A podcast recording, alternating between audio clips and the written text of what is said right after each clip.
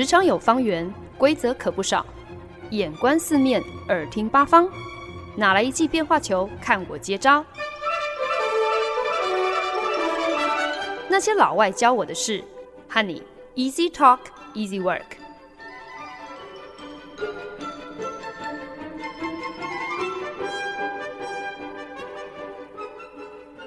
您现在收听的是《那些老外教我的事》，我是欢恩。前阵子呢，我无意间看到了一则新闻，有一对社群媒体 Instagram 上的网红情侣档，因为呢在自己的平台上跟粉丝募款而引发了争议，闹上新闻。Instagram 呢，也就是台湾年轻人俗称的 IG，是一个专门分享照片的社群平台，因为它的界面非常的简单干净。会将你上传的照片自动整理成方块，然后依序排列，所以呢，看起来就像是一个非常精致有质感的相簿，也因此呢，就成为许多网美最情有独钟的美照分享平台。那后期呢，IG 更推出了一个特别的功能，就叫做 Stories。呃，就是能够让使用者分享像是日记一样的照片，什么意思呢？就是啊、你在上传这些照片之后的二十四小时，这些影像就会自动消失。诶，其实呢，我一开始也不太明白，说 Story 这样的一个功能到底意义何在哦？为什么会有人想要去分享一个二十四小时之后就会自动消失的东西呢？那有些人就会说啦，因为有些东西。他会想要呃上传，可是并不希望永远留在网络上给所有人看到。那如果是这样的话，你一开始就不要分享不就得了吗？诶，不过呢，呃，自己这几年来也比较常开始使用 Instagram 哦，所以也比较能够感同身受。我最近也。蛮常会需要借用到 Story 这样的一个蛮方便的功能哦，二十四小时之后就不着痕迹，让我在发一些蛮废的照片的时候比较不会心虚，反正二十四小时之后就会不见嘛。当然呢，我觉得。网络发展到如今，大家应该多少也有一些基本常识哦。就是你今天放到网络上的东西呢，真的就是翻坡过必留下痕迹。所以真的要奉劝所有 IG 的使用者，不要太去相信 Story 所谓的二十四小时之后就会删除照片这样的一个保证，因为真的它可能还是存留在网络的某一个角落，即便不是在你的账号上头可以被看到的。基本上，如果是不太合适在公众场合分享的东西，即便你今天分享的是一秒钟、十秒钟，那都是嫌多。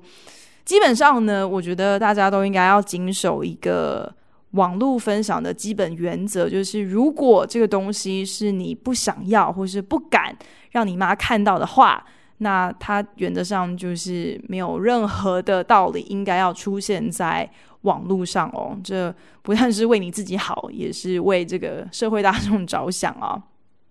不过呢，这对惹出争议的网红情侣档，倒不是泼了什么见不得人的东西哦，而是公开请粉丝为他们正在筹备的一趟非洲自行车之旅捐款。他们在自己的 IG 专业上就发了一封公开信，信中这么说。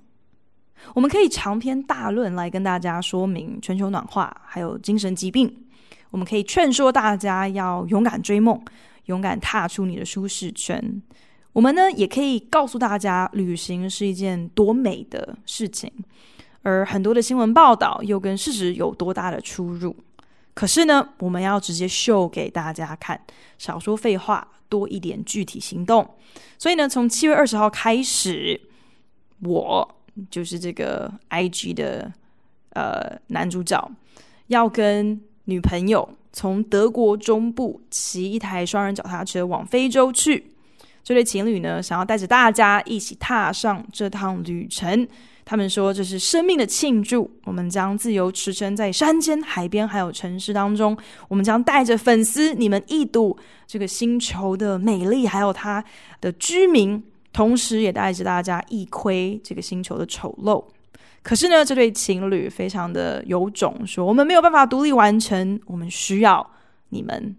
募款金额呢，将负担自行车、装备、食物、必要时的住宿、保险、网络，还有 SIM 卡的费用。这样子呢，这对情侣不管到任何的国家，才能够随时为粉丝们更新讯息，还有照片。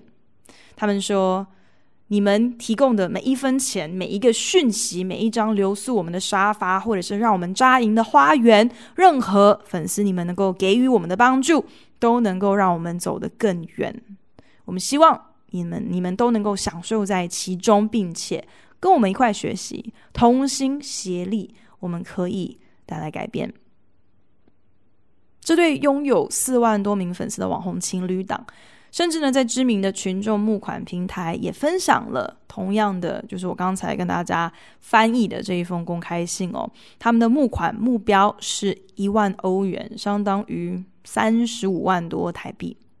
这件事情公开后不久，很多人在网络上群起挞伐，灌爆他们的平台，甚至有人还将这对网红起底哦，翻出了他们之前曾经分享过，但后来被删掉的一个留言，就是承认的这对情侣两个人都没有工作，完全就是靠男生的妈妈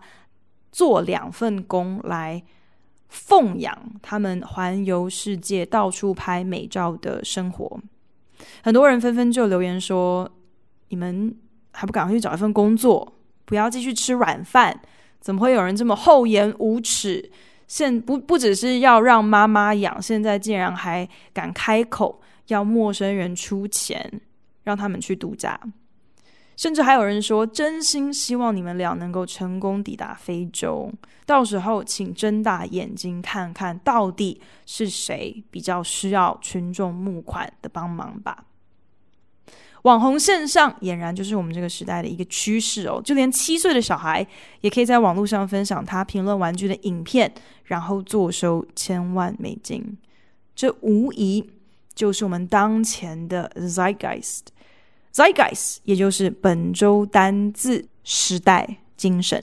这个字呢，其实源自于十八、十九世纪。的德国哲学圈哦，字面上的意思呢，就是一个时代的精神，一股形塑当代的意识还有喜好的无形力量。后来呢，Zeitgeist 这个字比较常被套用在当代的时尚趋势啊，或者是建筑美感的形容。可是，如果要让我们讲到近代，特别是过去这几年来的一个时代精神。我觉得网红的崛起好像最具指标性，也最耐人寻味吧。因为科技的发达，好像每个月都有一个新的社群媒体，如雨后春笋一般，成为大家趋之若鹜的新宠、新花招哦。忽然之间呢，每个人在零成本的情况下，都有了能够让自己被听见、被看见的舞台。现在要成为家喻户晓的明星，这个门槛似乎因为社群平台的崛起而大幅降低哦。资讯的传递还有分享不再被传统媒体垄断，电视啊、报纸，他们花费高额制作费还有人事费用所汇整产出的内容，如今真的是随便一个阿猫阿狗，只要有一只手机、一台笔电，还有稳定的网络，那么一个人作业就能够完成，甚至。还能够做得比电视台更精致、更有看头，得到了点阅率，搞不好还直接超越报纸的订阅率。媒体平台的民主化，同时也意味着大家不再想要，也不再需要任传统媒体过往所定定的游戏规则摆布哦。如今观众为大嘛，我今天想要看什么类型的节目，我想要什么时候看这个节目，我想要一口气看多久。我要不要被广告打断？想要被什么样的广告打断？这些都应该是我观众说了算，而不是什么不知名的电视台高层主管在幕后当藏镜人来遥控、来摆布我的选择还有喜好。这样全新的媒体习惯彻底颠覆了市场哦，打开了网红生存的蓝海。就算今天要我花个十五分钟看一个娇小的女孩，或者是一个长相平凡的男孩狂嗑拉面啊、牛排啊、布丁啊、苹果派，诶，这也都有人愿意看呢。什么主播的专业啊、内容的品质啊，忽然之间，许多曾几何时都有既定标准的专业媒体诉求，如今都在媒体平台还有内容的民主化这样的一个伟大旗帜之下被磨灭的尸骨无存，真的是船过水无痕。可是不管专业素养为何哦，毕竟今天我们如果真的很认真来检讨，就连传统媒体如今也非常欠缺所谓的专业素养哦。网红的崛起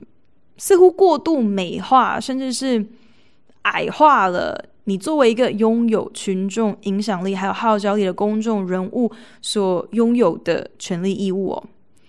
以大胃王定调的网红频道内容，今天按时跟粉丝去分享自己最新的大胃王挑战实况。这是合情合理的内容嘛？很很符合你的品牌定位。可是你环游世界拍了几张有获得几千人按赞的照片，忽然之间你就斗胆跟粉丝开口要钱，这件事情听起来好像就是哪里有点不对劲哦。可是呢，在网红的世界里，所谓的正常或者是正当与否，好像都踏进一个前无古人后无来者，无法。用过往的一些案例或是一些产业规范来相提并论的领域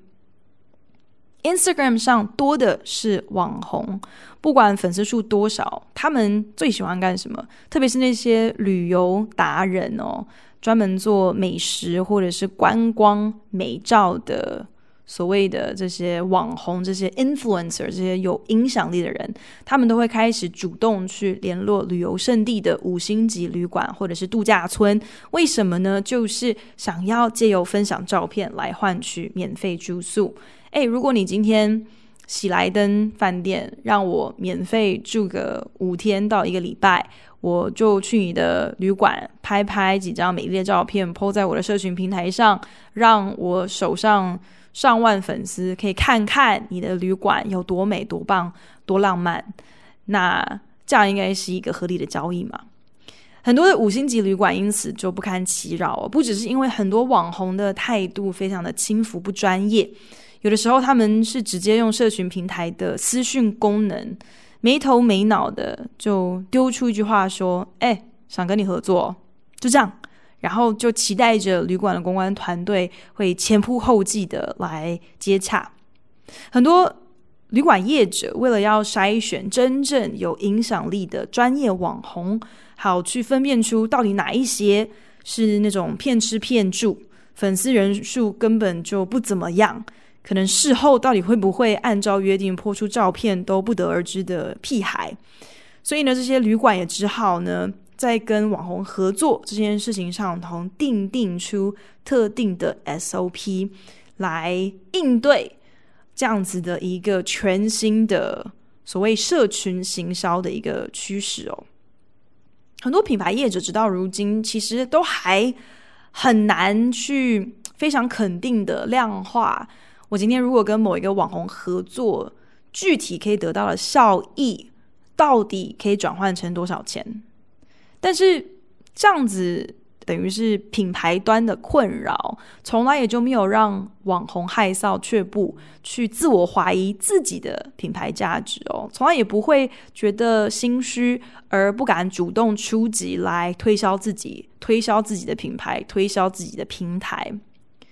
从。任何的产业来看，其实这样的态度都应该是会被认可的。任何公司应该都求之不得，旗下所有的业务人员能够如此厚脸皮的去相信自己的产品，去积极争取每一个销售的机会哦。可是不知道为什么，这样子的死皮赖脸，这样子的价值观跟营运模式，当套用在网红他们身上的时候，这个现象忽然之间就让人有一些的不置可否。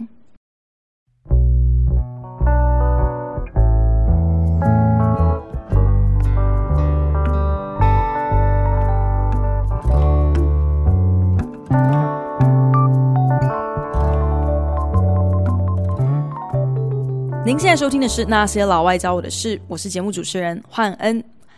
前阵子我在纽约的朋友跟我分享了一个特别有趣的新闻哦，那个时候疯传在几个大的流行时尚品牌之间。原来呢，有某一个 Instagram 的网红，他透过他的 Stories 这个功能，跟他的粉丝分享他交往多年的男友，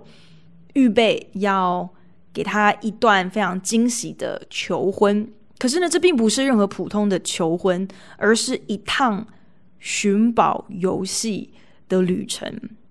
在知名投顾公司工作的这个网红男友，先是呢在自己的 Instagram Story 上分享了一支影片哦，表示说自己想要跟女友求婚，可是呢两个人都不是喜欢传统婚礼的人，所以呢这个男友就决定要来一场能够囊瓜所有自己女朋友最爱的东西的一场创意的求婚过程。网红女友。就转发了男友的这支求婚预告影片，然后说：“天哪，现在到底是一个什么情况？”然后呢，开始按照男友后续在他自己的社群平台上发布的各样线索，展开了这个网红的求婚寻宝游戏。这场吸引了将近二十万人关注，为期六天的求婚寻宝之旅。横跨了纽约、汉普敦、迈阿密跟巴黎，最终以一场浪漫的婚礼作结。可是最让人瞠目结舌的，不是整个过程的创意或者是大肆的铺张哦，而是在这位网红展开他的。寻宝求婚之旅没隔多久，就有人在网络上踢爆说，这对网红佳偶其实早有预谋，甚至呢还精心制作了一个企划书，事先向许多珠宝、服饰还有旅游品牌提案，希望靠这一份求婚企划书能够拉到厂商赞助他们这场惊喜求婚还有浪漫婚礼的作战计划。他们的完整企划案在网络上流传哦，甚至现在可以免费下载，以资证明女主角不可能事先不知情这么一个计划。因为呢，企划案当中包含了女主角的社群媒体的详细介绍，以及平台上头的数据表现等等，可见得她在第一支影片当中的惊喜，那种天哪，现在到底什么情况啊？根本就是假的，是装出来的。这份现在已经在网络上公开的企划书，巨细靡遗的交代了这对佳偶相识相恋的故事，而且详细的规划了六天横跨四个城市的细流行程，并开宗明义的说，这份企划书就是要提供近期者一个商业合作的机会。这位网红呢，这个女生从二零一六年开始经营她的粉丝群，还有平台，呃，分享的照片呢，都是以时尚啊，还有旅行为主。手上呢，也确实有一些长期合作的厂商跟品牌会赞助她一些呃衣服啊什么的。她这场求婚结婚的行销专案，好像至终并没有实际邀请到什么新的赞助厂商。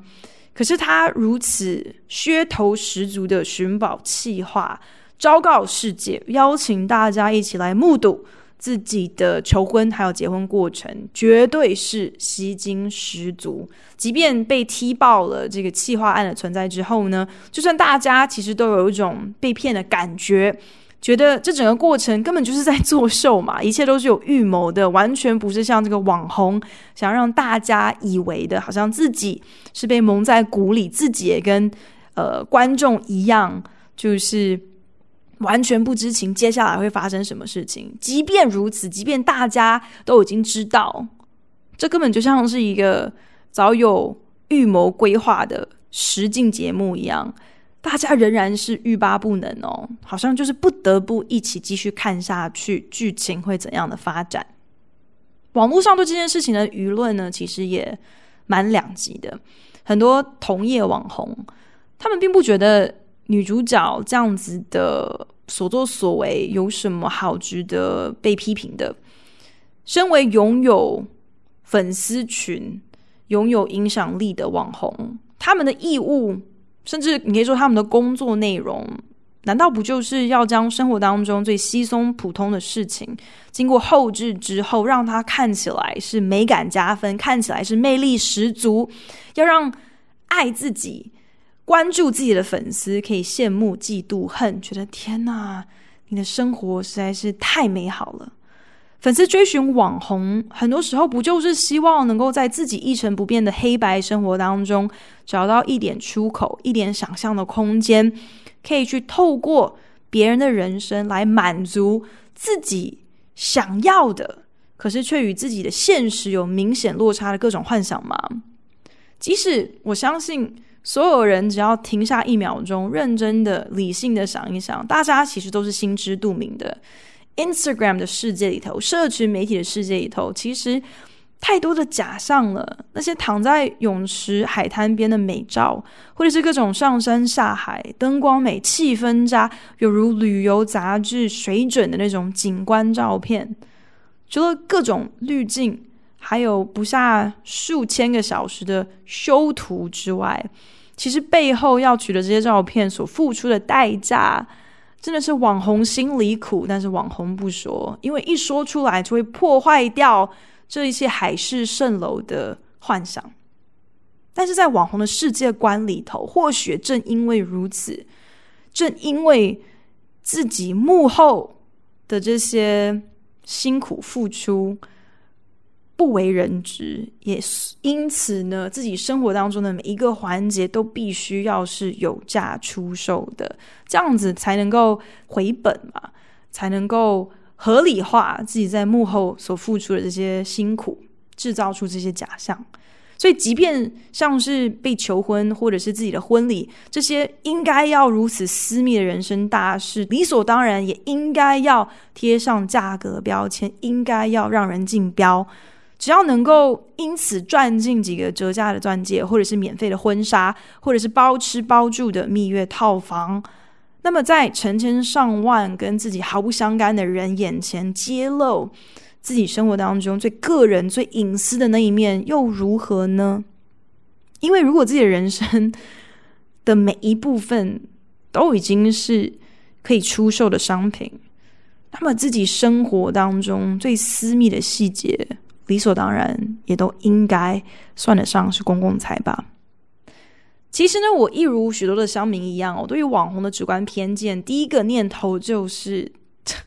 他们凭什么啊？凭什么这么红？凭什么这么受欢迎？有这么多的粉丝？可是作为一个行销从业人员，有这样的一个想法，我觉得其实是。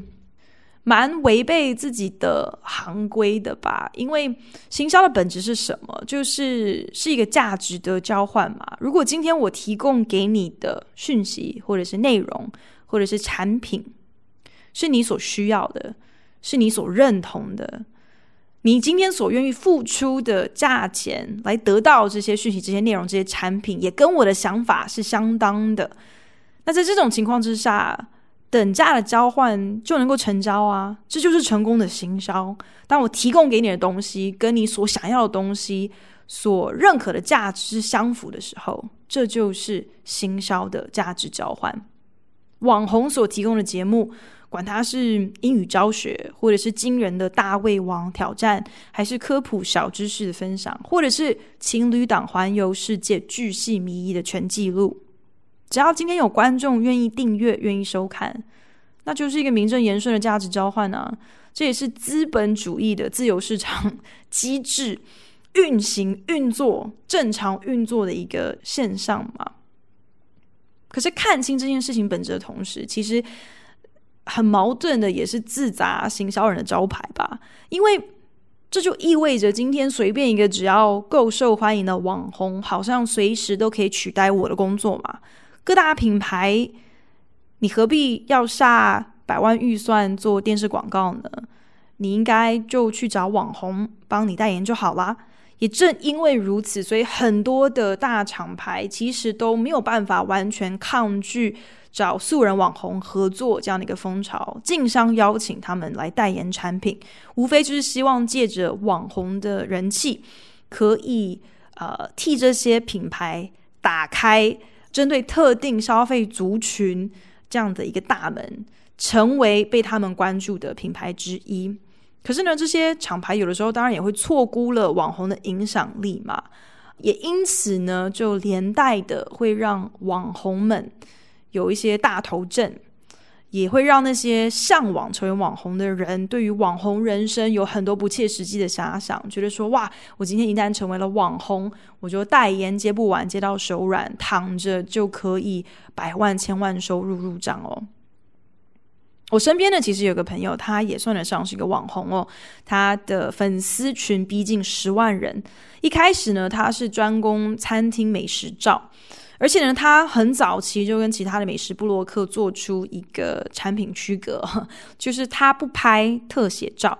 他的拍照风格呢以很鲜明的色彩为主，然后呢，他都是用一个俯瞰的角度，让一整桌的菜肴都尽收眼底。虽然呢没有办法像其他呃美食特写照那样子去捕捉牛排上的油光啊，或者是千层蛋糕整齐划一的那种。很细致的切面角度，可是呢，因为它的画面感很强烈，加上它在取景的设计，还有碗盘的摆设上头，总是会有一些画龙点睛的小巧思，所以呢，就受到非常多的粉丝关注哦。因为它独特的拍照风格，呃，有工作上门的时候，要去餐厅试吃拍照的时候呢，就常常会邀请朋友，呃。陪他一起出席哦，不然他点一整桌的菜，他一个人哪里吃得完？那只是点来作为道具拍照之后又不吃，那多浪费多可惜啊！所以呢，我何其有幸也获选成为他的食客之一哦，时不时呢就有机会可以跟着他到纽约的餐厅免费搭伙。那最近呢，他也算是事业有成哦，有。拓展业务哦，从餐厅的美食拍摄工作多角化经营到他现在也开始替一些精品旅馆啊，或者是连锁的五星度假旅馆去宣传、去拍照。他的版图甚至呢横跨美国、亚洲哦，因此常常当空中飞人哦，自费机票，免费试着各种什么巴厘岛啊。的滨海 villa 啊，或是日本的高级旅馆啊，或者是跑遍纽约各州的一些连锁饭店。每每跟他一块出外景的时候呢，都见识到他工作时的认真哦。点餐的时候呢，他的脑海就必须要已经先有一个基本的构图，大概想好他想要的画面当中需要有一些怎么样的颜色搭配。那甚至可能事先要先跟厨房交代说，诶，摆盘上头他有哪一些的需求，呃，如果可以的话，他点的菜最好要能够全数一起上。等到出菜之后呢，还要调整餐具的位置啊，临场就地取材，去找一些能够增加一些意境的小道具啊，为了要就近自然光，或者是为了要让背景更有层次等等，他光是调个位置，呃。去处理灯光，可能就要花上个半小时四十分钟。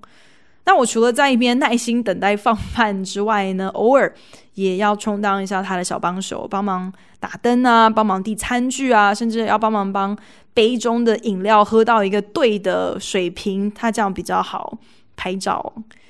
可是其实拍摄不过就只是前置作业。啊我根本也不知道他后置修图通常需要花多少的时间。可是，任何真正注重细节、认真看待自己品牌质感的网红，对于他的照片的颜色啊、构图最是讲究了。所以呢，我朋友他在度假旅馆拍摄的照片，所有的蓝都有一个一致的色调。你看到这个蓝，你就知道这一系列的照片是他的作品。另外呢，为了要能够活化他的拍照风格，他除了基本的相机设备之外，更不惜呃投资了一台空拍机，可以说是呢从装备到构图到后置，他真的都是做足功课。而对任何需要产制内容的人来说，其实你今天要定期上传作品这件事情，本身就是一个你的灵感、你的续航力的一个考验。不管你曾经有多少的影片或者是什么样的 po 文，获得多少人按赞，重点永远都是明天，或者是下个礼拜，甚至是下个月，你是不是还能够不间断的持续的推出品质一样的作品？说真的，今天你如果想要做完美的话，一如想要将任何一件事情做到好一样，真的都不是那么轻而易举就能够不劳而获的。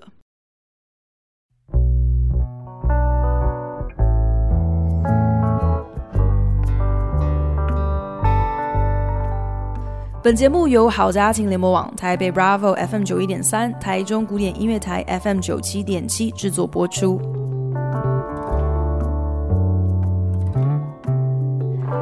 我在节目一开始呢，跟大家分享的那对德国网红情侣档，在公开向粉丝募款，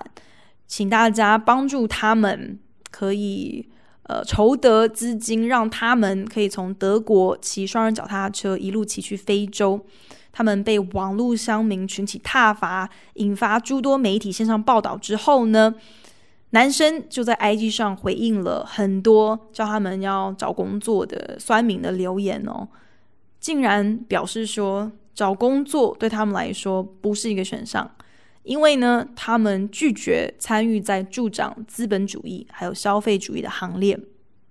不过呢，对于自己还有女友靠妈妈养。然后跑遍全世界拍网美照，他们这样的一个生活形态，他们丝毫不觉得有哪里不妥，甚至公开谢谢妈妈，并说妈妈非常乐于经营他们的生活，因为呢，妈妈自己也知道，受惠于妈妈的付出的，除了这个王美，就是这个男主角和他的女友之外，还有他上万的粉丝，所以妈妈的辛苦造福了多少人呢？可是呢，因为负评不断哦，所以隔了几天之后，这对情侣一度在 IG 上表示说，他们将出走一段时间，将暂别社群媒体。They're gonna go for a walk，决定要出门散个步哦，要一直走，不睡觉也不用网路，将要接受这样一个肉体上跟意志上的挑战，因为呢，是时候好好的。来搜寻一下自己的灵魂，很多酸民马上就留言说：“你要出走是不是？希望你是走去工作面试啊？”可是不到一个礼拜的时间，这位网红男主角又手痒，忍不住重返 IG，开始分享各种假掰的影片跟照片。但是近期的这些极其可笑又自命清高的 po 文。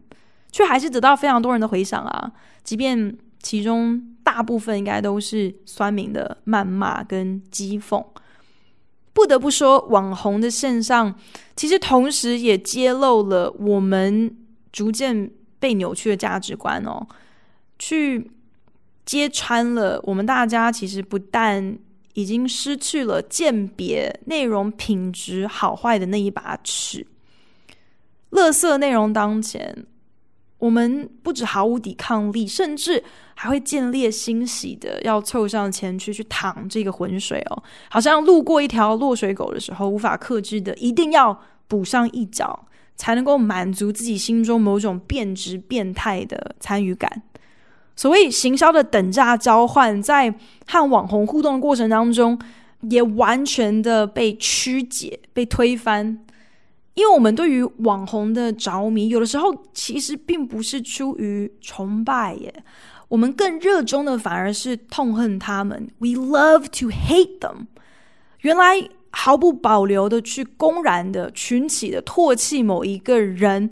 这件事情本身也是一个需要被供给、可以被交易的一个价值。而正是在网红的时代精神之下，好像更加。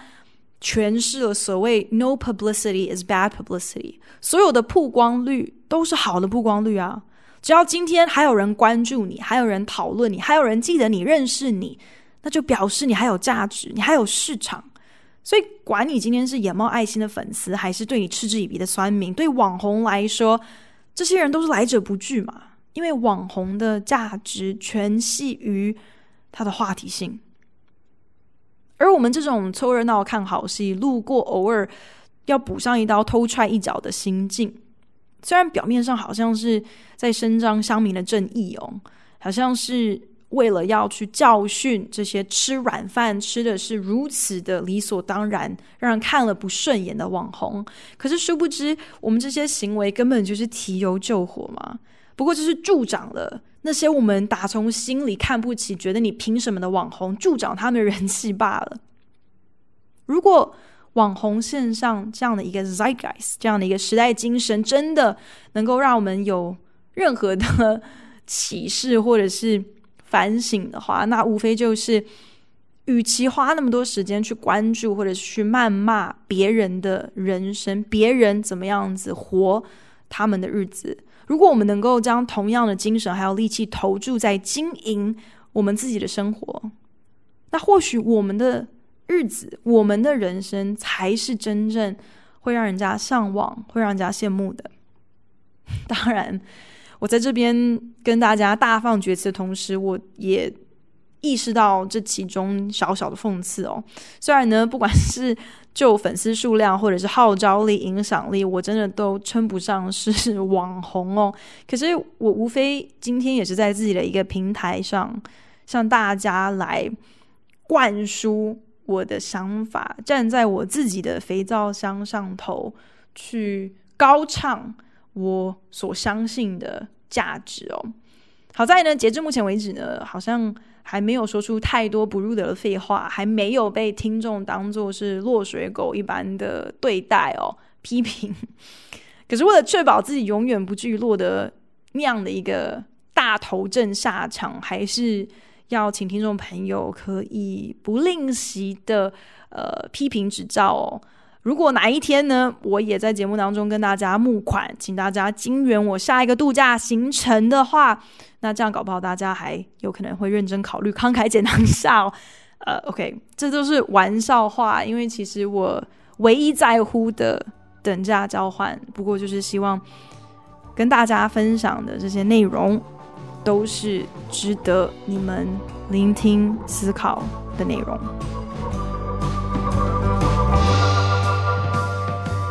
感谢您的收听。如果想要收听二零二零年最新的内容与好听的音乐，可以在好家庭联播网收听。台中 FM 九七点七，每周六下午五点播出。台北 FM 九一点三则是每周日下午五点播出，或者也可以上古典音乐台 FM 九七点七与 Bravo FM 九一点三的官网收听线上直播哦。再一次感谢你的收听，我们下一集再见喽，拜。